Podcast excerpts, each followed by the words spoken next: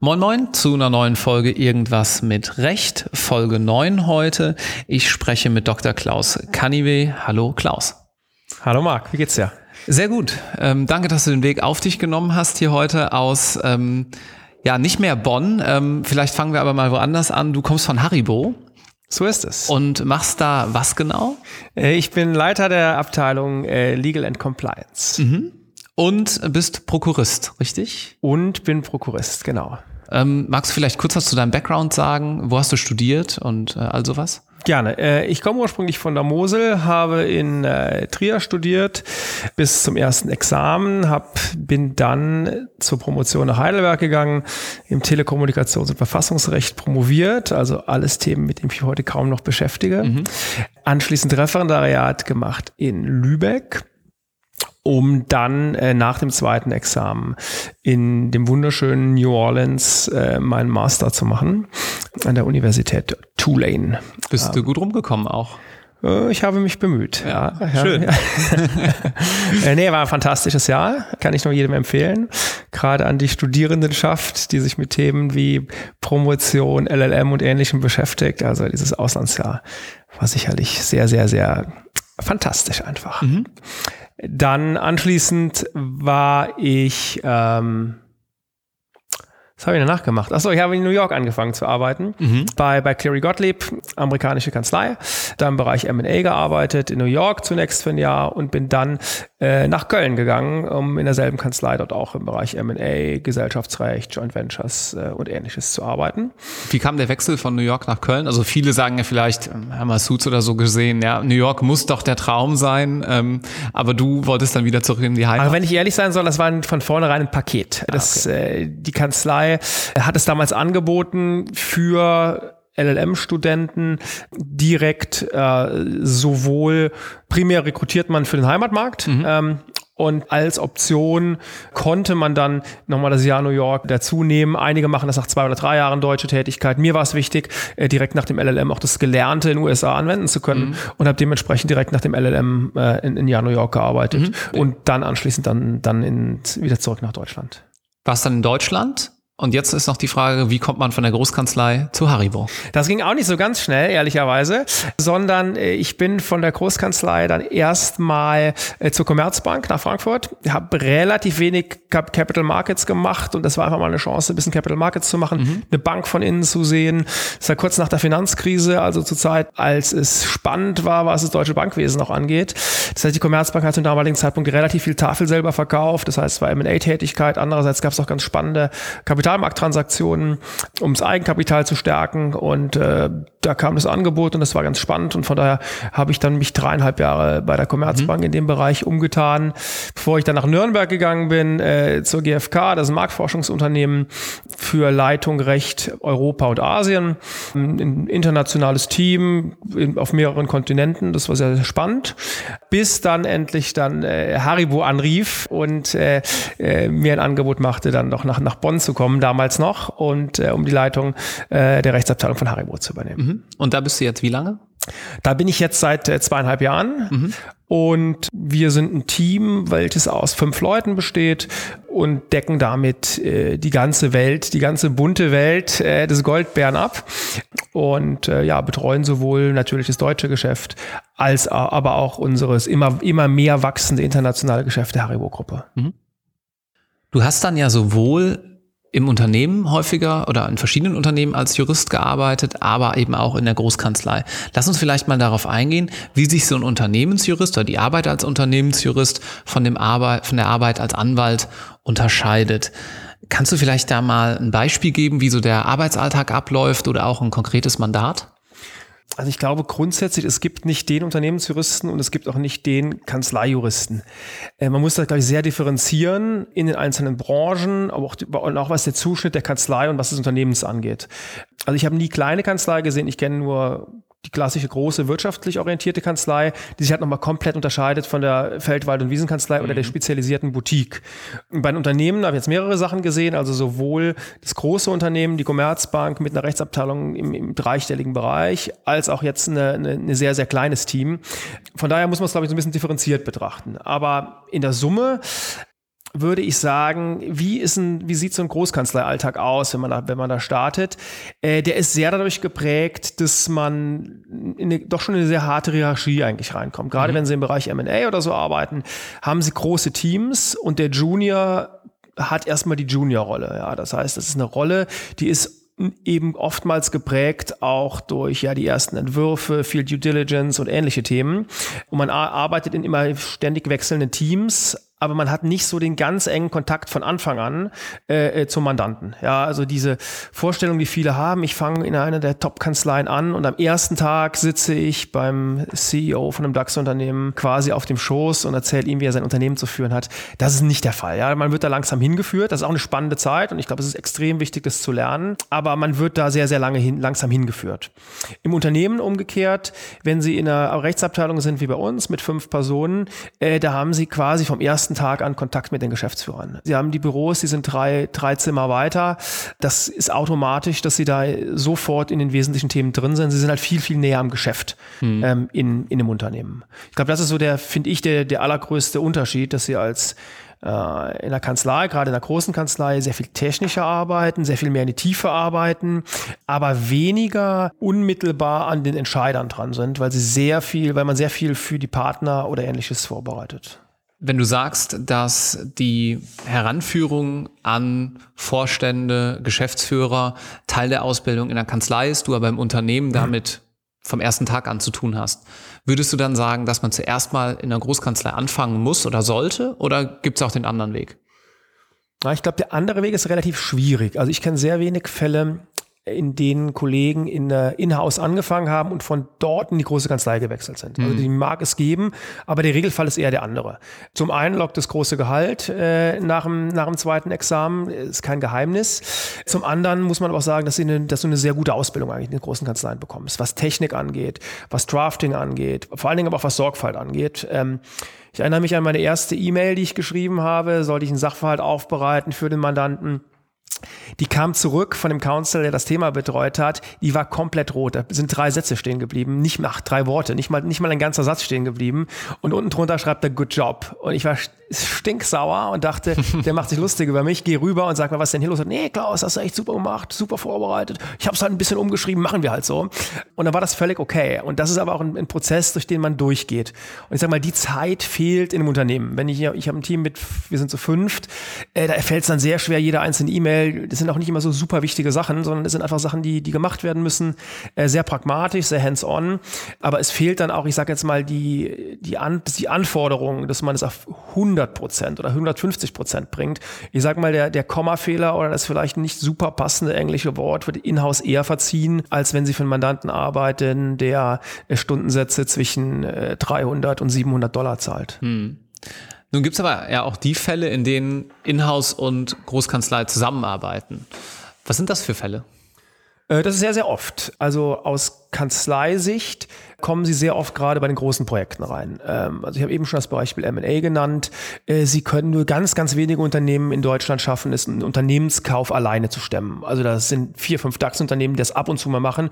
Und das sind dann auch nur die kleineren Projekte. Selbst die Unternehmen mit, mit einer Rechtsabteilung, die über 200, 300 Leute haben, brauchen die externen Kanzleien für die, für die großen Projekte. Und da arbeitet man zusammen und, und da ist die Zusammenarbeit sehr unterschiedlich. Also es gibt Firmen, die da funktioniert die Kommunikation direkt zwischen den Operativen, also den Geschäftsführern, Vorständen etc. mit der externen Kanzlei, ohne dass die Rechtsabteilung dazwischen geschaltet ist. Ist, würde ich sagen, eher die Ausnahme. In den meisten Fällen werden die externen Kanzleien gesteuert über die Rechtsabteilung. Mhm. Ähm, das mag sein, dass man einfach die Manpower braucht. Es kann aber auch einfach sein, dass es daran liegt, ja, ich sag mal, die externe Kanzlei als verlängerte Werkbank, dass man bestimmte Themen äh, nicht stemmen kann oder dass man den Spezialisten braucht. Ähm, das ist sehr, sehr verschieden. Und je kleiner die Rechtsabteilungen, je größer, je mehr sind sie halt auch darauf angewiesen, dass sie funktionierende Kanzleien und Kanzleiverbindungen haben, um die täglich anfallenden äh, Projekte, Rechtsfragen und ähnliches einfach vernünftig zu bewältigen. Arbeitet man da mit derselben Kanzlei oder wechselt das auch mal? Auch das ist wieder völlig unterschiedlich von Unternehmen zu Unternehmen. Also es gibt Unternehmen, die arbeiten 50, 60 Prozent mit einer Kanzlei zusammen und haben dann nur für Spezialthemen andere Kanzleien. Aber der Großteil der Unternehmen macht dann sehr hartes Picking.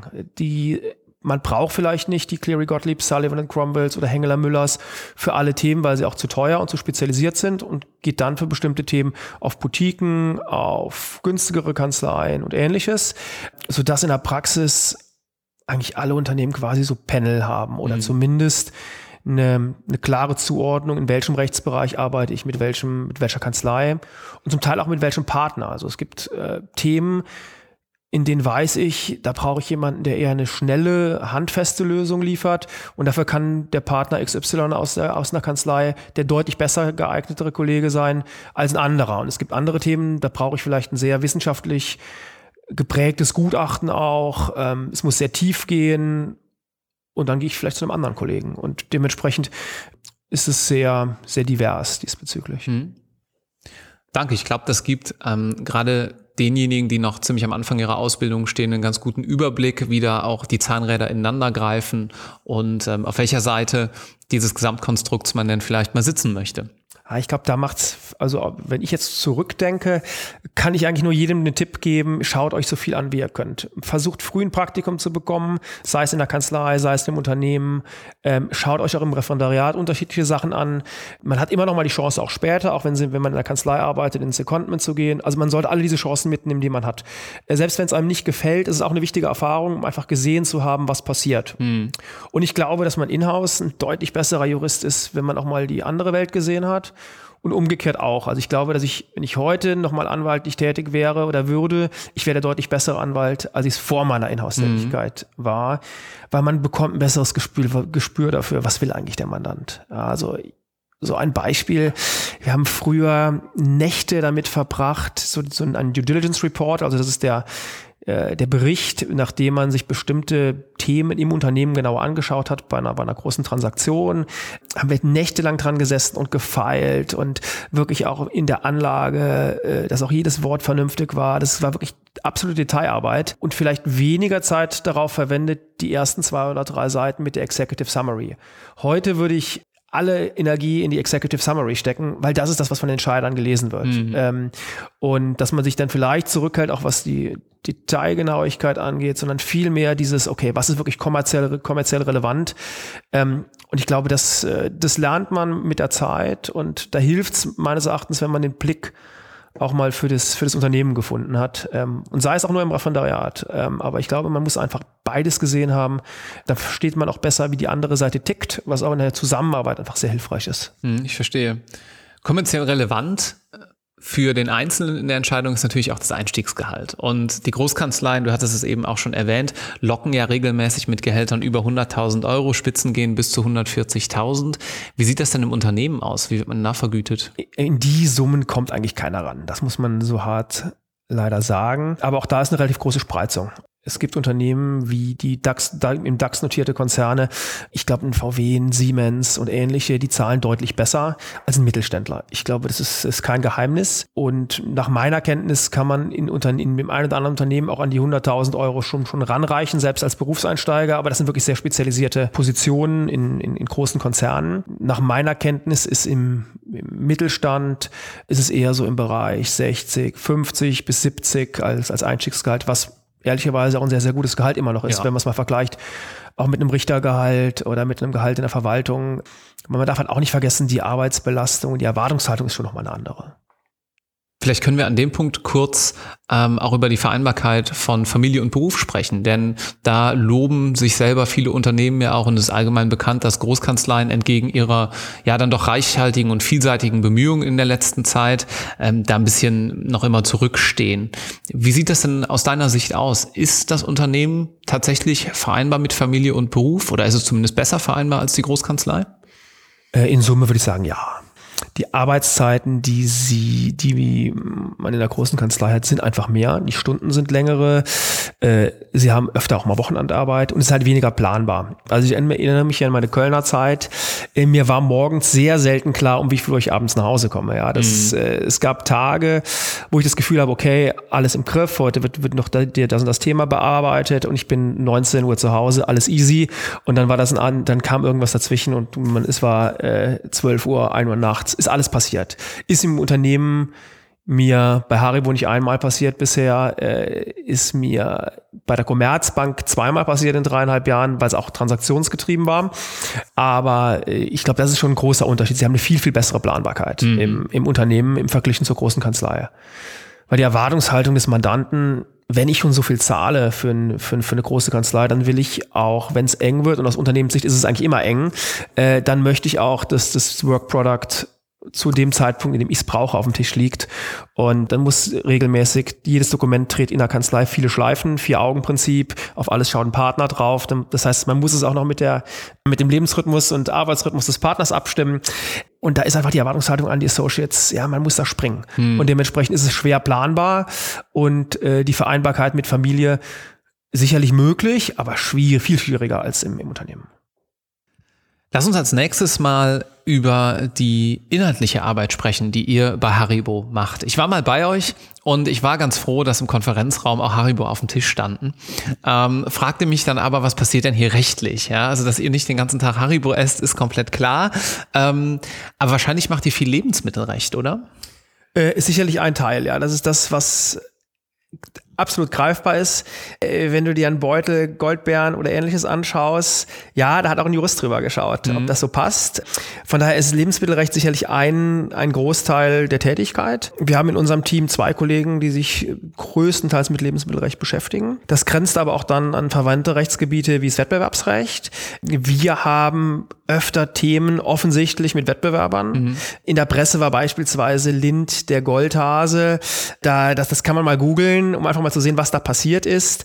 Ähm, man möchte ja seine, sein Produkt, seine Marke, möchte man ja auch vom Wettbewerb schützen. Und das ist eine unserer Hauptaufgaben. Mhm. Also wir, ich sehe eine Rechtsabteilung immer als eine Art von, von Risikomanagement, rechtlicher Art äh, und vor allen Dingen auch zum, zum Schutz des Unternehmens, Schutz der Marke, Schutz der Reputation, weil wir kaufen alle Haribo, weil es eben Haribo ist und, äh, und weil es auch den Bären hat und, und all das, was über Jahre aufgebaut wurde, als, als Marketing, ähm, als Identifikation mit dem Produkt. Und das muss natürlich auch geschützt werden, damit es nicht verwässert. Und das ist ein Teil unserer Aufgabe. Wenn es Wettbewerber gibt, die sich an diesen, an diese Reputation anlehnen, die uns dazu nahe treten, dann muss man da auch hart dagegen treten. Mhm. Äh, das ist sicherlich ein Teil der Tätigkeit, also eher wettbewerbsrechtliche. Dann geht's aber nicht nur ums Produkt, ja, das sind, ich sag mal, die Sachen, die offensichtlich sind.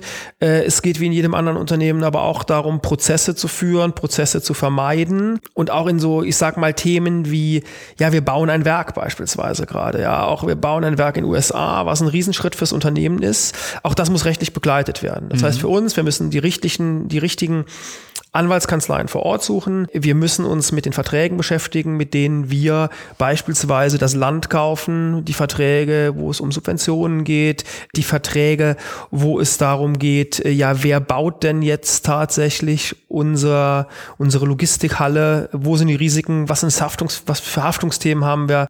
Das sind auch Themen, die da anfallen. Ein weiteres Thema ist das Thema Gesellschaftsrecht.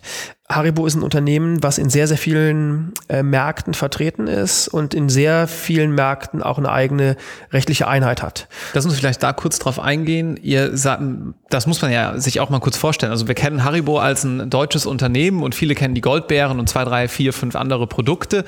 Aber ihr seid ja mittlerweile, ihr seid Weltmarktführer in eurem Bereich, oder? Wenn, wenn du kartellrechtlich fragst, würden wir natürlich sagen nein, aber in ein selbstverständlich. Also wenn ja. in dem Bereich, den, für den wir stehen, sind wir klein definierten sind Bereich. Wir, sind, ja. sind wir sind wir Marktführer ja. und äh, da sind wir auch gerne und das wollen wir auch bleiben. Und wie viele Nationen seid ihr tätig? Ach, es kommt darauf an, wie du es definierst. Also ich glaube, es gibt kaum Länder auf der Welt, bei denen, in denen du kein Haribo kaufen kannst. Mhm. Ähm, Wenn ihr ja. in so vielen verschiedenen Jurisdiktionen auch tätig seid, müsst ihr euch natürlich nicht in das lokale Recht einarbeiten. Da würdet ihr ja wahrscheinlich auf einen externen zurückgreifen. Also teils, teils. Also Ach, okay. teils mhm. äh, äh, sind wir im Lead, machen die Verträge mehr oder weniger komplett selbst und gehen allenfalls für einzelne Klauseln und Themen an den lokalen äh, Spezialisten ran. Und äh, in anderen Ländern lassen wir es, geben wir halt mehr ab. Das hängt von, von vielen Faktoren ab. Also es hängt davon ab, wie wichtig ist das Land, wie, wie sind die Risiken. Ähm, es hängt aber auch wirklich davon ab, wie, ja, über welche Volumina reden wir. Also wenn, wenn das Risiko sehr, sehr überschaubar ist und die Volumina überschaubar sind, dann tut man sich schwer, äh, sehr viel Geld für externe Anwälte auszugeben. Mhm. Das ist immer so ein, so ein Balancing äh, von, von, von Risiken und Chancen. Und ja, dementsprechend ist es für uns super spannend. Gerade auch die Kollegen in meinem Team waren alle schon mal im Ausland, arbeiten alle gerne international. Und das ist, finde ich, auch ein, ja, wirklich ein Asset äh, für ein Unternehmen wie uns, dass man auch eine wirklich international getriebene Tätigkeit äh, anbieten kann. Also ich würde sagen, 50 Prozent unserer Zeit äh, haben wir eher mit ausländischen Märkten zu tun. Mhm. Dementsprechend ist es auch wichtig, dass, äh, das ist bei uns in der Abteilung absolut gegeben, jeder ein sehr gutes Englisch spricht. Wenn noch eine andere Sprache dazu käme, wäre das fantastisch, aber das ist bei uns eher dünn bisher. Aber man merkt auch, man kommt mit Englisch insgesamt durch. Mhm. Aber äh, Top-Englisch-Kenntnisse ist einfach das, das A und O in der, in der, auch in der Branche. Aber ich glaube insgesamt, wenn man international arbeiten will, geht es einfach nicht ohne. Und neben der Vertragsgestaltung oder Betreuung und Begleitung von solchen Projekten sprachst du auch noch das Thema Compliance an. Das ist für viele ähm, schwer zu fassen von den Studierenden. Kannst du vielleicht mal erklären, was das genau meint? Ja, genau genommen gab es den Begriff Compliance früher gar nicht und man hat trotzdem Compliance in einer Rechtsabteilung komplett mit abgedeckt. Compliance ist sehr schwer zu übersetzen. Also zum Teil wird es übersetzt als Regeltreue. Mhm. Ja, also ich verhalte mich compliant. Das heißt, ich halte mich an die Regeln. Regeln in dem Sinn ist dann aber mehr als nur das anwendbare Recht, sondern Regeln kann in dem Sinne auch sein, interne Richtlinien, kann auch sein Industriestandards, kann aber auch sein Werte. Also wir bei Haribo beispielsweise haben bestimmte Werte definiert und aufbauend auf den Werten auch ein gewisses bestimmtes Verständnis. Und Compliance heißt halt auch, dass man mit diesen Werten einhergeht äh, zum Wohle des Unternehmens und eben diese Werte berücksichtigt. Mhm. Das Thema Compliance ist natürlich sehr getrieben worden in den letzten Jahren äh, durch die Skandale der Bankenwelt, aktuell natürlich in der gesamten Automobilindustrie, äh, VW. Und man sieht einfach eine Entwicklung, dass das Thema sehr, sehr ernst genommen wird. Man mhm. sieht, dass Unternehmensführer, Geschäftsführer, Vorstände etc. Haftstrafen drohen, weil bestimmte Dinge eben nicht eingehalten wurden. Also ein klassisches Beispiel ist Korruption in einem ausländischen Land. Also Siemens gibt es einen sehr bekannten Fall. Korruption in einem ausländischen Land führt dazu, dass der deutsche Vorstand, in dessen Ressort das Land oder das Thema fällt, persönlich haftbar ist. Und in dem Moment, seitdem wir diese Fälle haben, ist das ein Thema, was sehr, sehr prominent platziert ist und wo, wenn man sich die Stellen die Stellenausschreibungen anschaut, auch sehr viel gesucht wird. Also mhm. es ist sicherlich nach wie vor ein großer Zukunftsmarkt, aber es gibt meines Erachtens Compliance nicht als ein abgrenzbares Rechtsgebiet, sondern es ist beispielsweise Kartellrecht, es ist Außenhandelsrecht, es ist Strafrecht,